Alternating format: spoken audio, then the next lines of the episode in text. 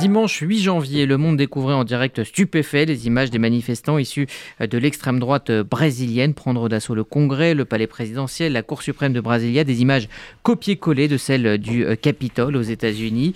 Qu'est-ce qu'en ces deux coups d'éclat violents, qu'est-ce que ces deux coups d'éclat violents disent de l'état des démocraties occidentales? Peut-on imaginer un scénario similaire en Europe et même en France? Nous allons poser la question à nos deux invités. Tout d'abord, Frédéric Potier, ancien préfet co-directeur de l'Observatoire des radicalités politiques à la Fondation Jean Jaurès. Bonjour. Bonjour. Mais bienvenue euh, dans ce studio. Et puis également avec nous, euh, Christophe euh, Bourseiller. Vous êtes journaliste, écrivain et acteur, enseignant aussi à l'Institut d'études politiques de Paris. je le suis moins aujourd'hui. Quand vous ça fait à peu près 20 ans que j'ai pas joué. Vous l'avez été. Alors bon, on va, on va, on va garder l'enseignant à l'Institut d'études politiques de Paris, spécialiste donc des mouvements. J'ai créé un observatoire des extrémismes. Aussi. À l'Université Polytechnique des Hauts-de-France à Valenciennes. Comme ça, vous savez tout. Comme ça, votre CV est, presque complet. Et encore, il y a encore, il y aura encore des choses à dire. Alors, euh, tout d'abord, ma première question, euh, Christophe Bousseiller, quand vous avez vu euh, ces images de Brasilia qui répondent à celles de Washington, est-ce que ces images vous ont surpris? Est-ce qu'elles vous ont choqué? Bah, Ce qui m'a frappé, c'est à quel point Bolsonaro est, dans un copier-coller vis-à-vis de Donald Trump,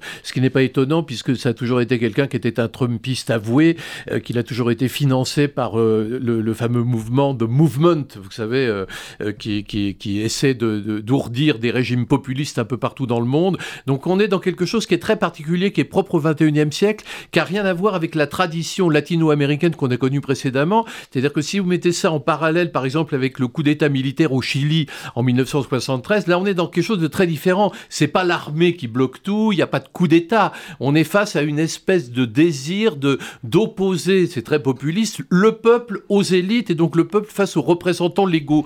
Et donc moi, si je verrais un, un écho lointain de ce qu'on a vécu du temps des Gilets jaunes, où les Gilets jaunes sont entrés de force dans le ministère des Relations avec le Parlement. Euh, il y avait, il y avait ce, désir d'investir, si possible, l'Élysée en manifestant chaque samedi toujours plus près, justement, de l'Élysée en allant euh, sur les Champs-Élysées à Paris. Et je crois qu'on est plus dans cet héritage-là, donc ce qui est extrêmement inquiétant, parce que en fait, c'est quelque chose qui n'entre pas dans les cadres et les schèmes du XXe siècle, mais quelque chose qui est vraiment de l'ordre d'un populisme de type nouveau, qui n'en est que plus dangereux, à mon avis.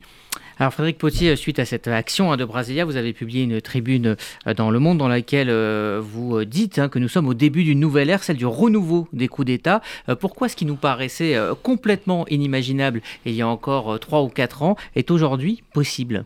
Eh bien d'abord parce que ces tentatives de renversement ou de pression euh, antidémocratique ont eu lieu dans des lieux qui s'apparentaient euh, comme être le cœur de la démocratie. Je pense au Capitole quand même à Washington, c'est quand même le, lieu battant de la démocratie américaine. Quand on regarde Brasilia, les pressions ont eu lieu sur le siège du, euh, du, président de la République, sur le Parlement, sur la Cour suprême. Et donc il y a une volonté vraiment déterminée, délibérée par l'occupation de la rue, par l'occupation des lieux de pouvoir, de peser sur la décision politique. Et donc là, on a des comportements qui sont adémocratiques, antidémocratiques et qui sont assumés comme tels. Alors, on voit euh, clairement que ce sont euh, euh, des actions organisées par des, groupes d'extrême droite, mais la question qui se pose, c'est celle de l'adhésion de la population. Aux États-Unis, par exemple, selon un sondage, 40% des Américains pensent que l'élection présidentielle a été volée ou truquée. Est-ce que, c'est ma question, est-ce qu'il s'agit de groupuscules organisés très minoritaires ou est-ce que pour que ces actions puissent avoir lieu, il faut un certain soutien de la population? Bah, Je crois qu'il faut faire un distinguo au niveau international entre l'extrême droite qui existe toujours, euh, composée de fascistes, de nazis, de mouvements euh, très repérés, très surveillés aujourd'hui depuis très très longtemps, et ce phénomène assez nouveau qui est apparu à la fin des années 1990, qu'on appelle l'alt-right, c'est-à-dire la droite alternative, où là on est face à des gens qui sont, le plafond de verre a explosé, et on est face à des gens qui sont aux confins de la droite, de la droite et de l'extrême droite, dans une sorte de zone grise en quelque sorte. Et ce sont ces gens-là, dans cette zone grise, qui s'expriment aujourd'hui aujourd'hui. La différence entre les gens de cette zone grise et ceux de l'extrême droite, c'est que ceux de l'extrême droite, ils ont un programme politique très ancien qu'on connaît tous par cœur, mais enfin qui est, qui est, très codifié avec des théoriciens des livres, alors que ceux de la zone grise, c'est des gens qui sont mus par des passions. C'est-à-dire ils veulent chasser les étrangers, euh, ils sont racistes, ils sont antisémites, ils ont, ils ont une espèce de colère comme ça en eux qui n'est pas canalisée. Et donc vous avez ces groupes qui viennent et qui utilisent cette colère, on l'a vécu historiquement, on sait bien que c'est très ancien, qui utilisent cette colère, vous voyez, mais c'est quelque chose de nouveau. On n'est pas dans l'extrémisme de droite tel qu'on l'a connu, on est dans une espèce de zone grise de passion qui se déchaîne, de gens qui n'ont pas d'agenda idéologique. D'ailleurs, vous voyez, quand les gens occupent le palais présidentiel à, Brasilia, comme vous le disiez, Frédéric, euh, en fait, qu'est-ce qu'ils font? Ils cassent tout. C'est-à-dire, et puis ils ressortent, ils se prennent, ils font des selfies, ils se prennent en photo en rigolant, haha, euh, du genre, euh, ça me fera des souvenirs à poser sur la cheminée. Vous voyez? C'était pareil au Capitole. Quand ils sont arrivés au Capitole, il y, en avait un qui était habillé en indien, ils étaient un peu ridicules. Il y a eu cinq morts au Capitole. Pardon? Il y a eu cinq morts oui, au Capitole. Oui, j'entends bien. Mais, je veux dire par là que ce qu'ils n'avaient pas d'agenda politique. Ils sont pas arrivés avec un manifeste. On occupe le Capitole. Voilà ce qu'on veut faire. Euh, on interdit la CNN. On interdit. Non, vous voyez? C'est ça que c'est quelque chose qui est nouveau, c'est-à-dire cette incapacité à formuler un projet politique. Et du coup, c'est encore pire parce que c'est les instincts qui, qui prédominent, vous voyez, c'est le règne des instincts. Alors la question qui se pose, c'est aussi euh, celle euh, des leaders euh, politiques qui ont inspiré. je parle évidemment de Donald Trump et donc de Bolsonaro aujourd'hui. Quelle responsabilité ont-ils dans, dans, ces mouvements? Alors elle est éminente parce que d'abord il y a l'installation du soupçon avant même l'élection, avant même la fin de la campagne électorale, il y a inoculé ce virus, cette idée que finalement l'élection pourrait être volée et que euh, un leader populiste aussi charismatique que Trump ou Bolsonaro ne pourrait pas perdre par définition, parce qu'il est l'expression du peuple. Et donc il y a première étape, le soupçon. Deuxième étape, une fois que les élections se sont déroulées, le contentieux, la contestation devant les tribunaux, devant les médias, en disant nous, on n'a pas perdu, on ne peut pas avoir perdu.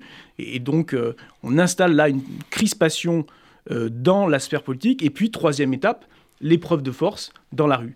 Et c'est là où moi j'ai un, petit distinguo, un petit bémol avec Christophe, c'est que je pense que même si ces épreuves de force dans la rue, il n'y avait pas de programme politique précisément déterminé, n'empêche qu'il y a quand même des porosités avec d'autres groupes d'extrême droite qui pourraient vouloir accaparer euh, ces mouvements. Alors ça n'a pas été le cas jusqu'à présent, mais n'empêche que euh, on voit que Donald Trump a beaucoup hésité, on voit que Bolsonaro a été longtemps silencieux, euh, et donc peut-être que dans une situation encore plus tendue, un peu plus serrée, avec des militaires peut-être encore moins républicains, eh bien on pourrait dégénérer sur un coup d'État plus classique.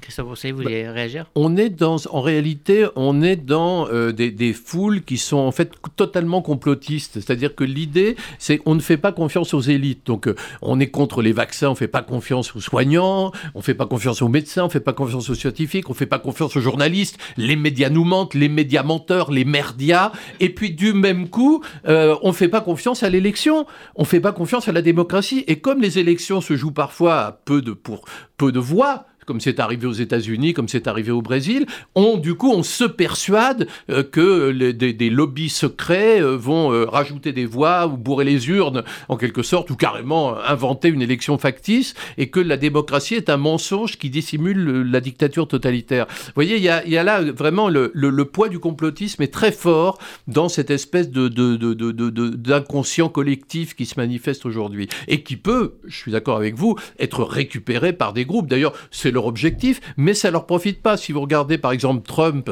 le Capitole ne lui a pas réussi puisque tous ces candidats euh, Make America Great Again, MAGA, hein, ont été euh, retoqués par les électeurs, même républicains qui trouvaient qu'il allait trop loin et qu'il fallait respecter la démocratie américaine. Vous voyez Donc euh, je pense que Bolsonaro joue une carte dangereuse en faisant ça. Alors, est-ce qu'on peut euh, désormais voir ce cas de figure se répéter euh, Je pense par exemple à la Turquie. Euh, il y a des élections en juin prochain. Admettons que Erdogan ne soit pas élu dans, les urnes. Est-ce que ce genre de scène peut se, répéter, Frédéric Potier? Alors d'abord, la Turquie a connu plusieurs coups d'État et Erdogan a été victime d'une tentative de coup d'État. Je crois que c'était en 2016 de, mémoire. Où des chasseurs, des chars, on a tous en, tête ces images-là, étaient allés dans, la rue pour essayer de, bloquer et de renverser Erdogan. Donc, euh, donc oui, je pense qu'on rentre dans une période d'instabilité où euh, nos démocraties sont structurellement menacées. Et donc, euh, moi, c'est pour ça que j'appelais dans cette tribune dans le monde à, renforcer les, devoirs de neutralité des militaires, des forces de sécurité, parce que ils sont le garant finalement des opérations démocratiques.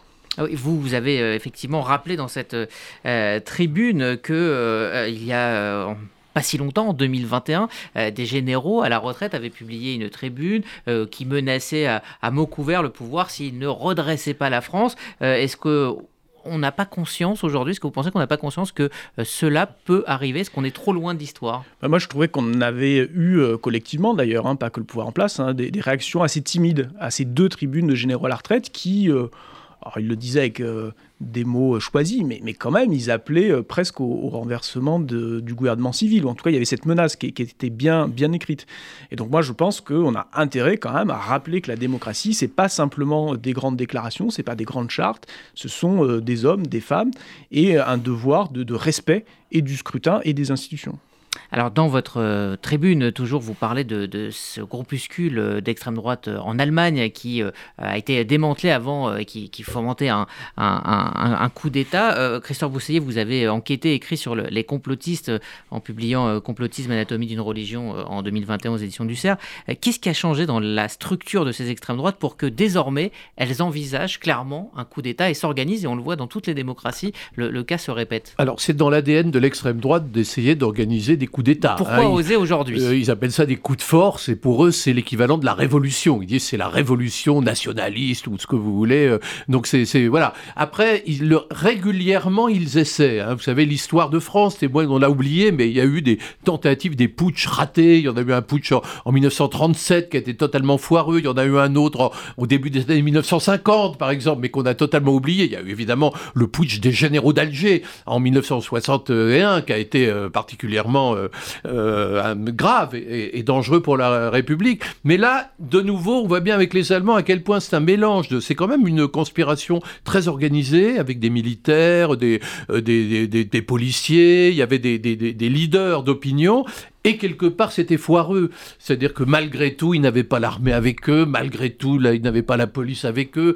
ils étaient voués à l'échec. Et il y avait quelque chose d'assez euh, ridicule dans le fait d'envisager ce mode d'intervention. Je crois que aujourd'hui, c'est moi, je trouve beaucoup plus dangereux les mouvements populistes qui passent par les urnes euh, plutôt que ceux qui vont fomenter des petits coups d'État un peu d'opérette et qui d'ailleurs se font démanteler assez régulièrement. Vous voyez, je pense que les populismes, qui eux sont à l'Assemblée nationale, eux véritablement représentent quelque chose de, l'ordre de la menace parce que eux, ils peuvent venir au pouvoir. Vous parlez donc de la France aujourd'hui La France et, de plein d'autres pays. Vous savez, tout l'Occident est, menacé par des moments populistes. La France aussi. Alors, est-ce qu'on peut euh, effectivement imaginer un, tel euh, scénario euh, se, produire en, France? Est-ce que c'est ce que vous craignez, Frédéric Potier? Oui, alors moi, je, comme j'essaye d'exorciser mes angoisses, euh, je l'ai rédigé dans, un roman. Mais euh, oui, on a une grande tradition euh, des coups d'État en France. Hein. 1958, il y a des historiens qui parlent de, quasi coups d'État. on a oublié, mais le 18 Brumaire, c'était pas un épisode démocratique, c'était un coup d'État. en 1851, le, celui qui va devenir Louis-Napoléon Bonaparte fait un coup d'État. Donc on a cette tradition française. Alors euh, Michel Vinocq appelle ça des fièvres hexagonales, mais, mais parfois ces fièvres, ces moments de crispation populaire, euh, populiste, comme le dit Christophe, eh bien, ça peut déboucher sur des choses beaucoup plus dangereuses. Donc moi, je pense qu'il n'y a, pas de, a pas de vaccin contre les coups d'État, il n'y a pas de vaccin contre les coups de force.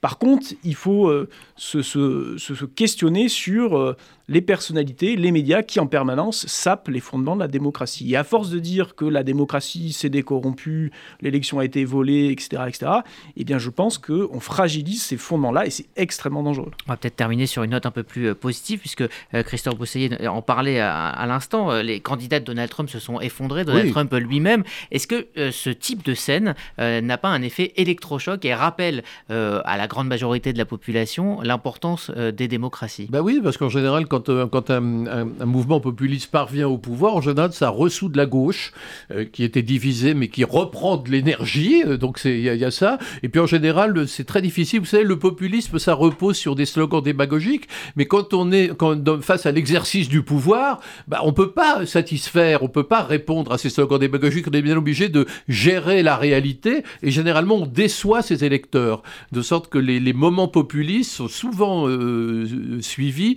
de backlash dans lesquels les populistes se font euh, éjecter de la scène électorale. C'est assez fréquent. Est-ce que le niveau de violence aussi n'est pas euh, un paramètre à craindre? Ah oui, je pense qu'on retrouve une forme de brutalisation des rapports Dans politiques. les mots, déjà Dans les mots, mais derrière les mots, il y a toujours le risque d'un passage à l'acte. Et souvenons-nous de ce qui s'est passé, par exemple, en Nouvelle-Zélande, où euh, un terroriste, inspiré par l'extrême droite ou la droite radicale et, droite, là. et la théorie du grand emplacement, eh bien, passe à l'acte et, et, euh, tue plus de 40 personnes dans deux mosquées en Nouvelle-Zélande. Merci euh, à tous les deux, merci euh, Frédéric Potier. Donc je rappelle effectivement euh, ce livre qui est pris de la littérature politique Edgar Faure, La menace 1632, c'est aux éditions de l'Aube Noire. Et puis le tout nouveau oui. Christophe Bourseillet, euh, le dossier euh, qui les vient de sortir Oui, c'est aujourd'hui. l'histoire d'un- situationniste, d'un- américain, d'un anglais qui voulait faire de sa vie une œuvre d'art et sa vie a été un échec total. Bon, on aura l'occasion d'en reparler sur cette antenne. Merci à tous les deux d'avoir euh, autour euh, de ce thème et de euh, cette euh, inquiétude de voir donc des, coups d'État arriver un jour ou l'autre ici en, Europe. Merci à tous les deux.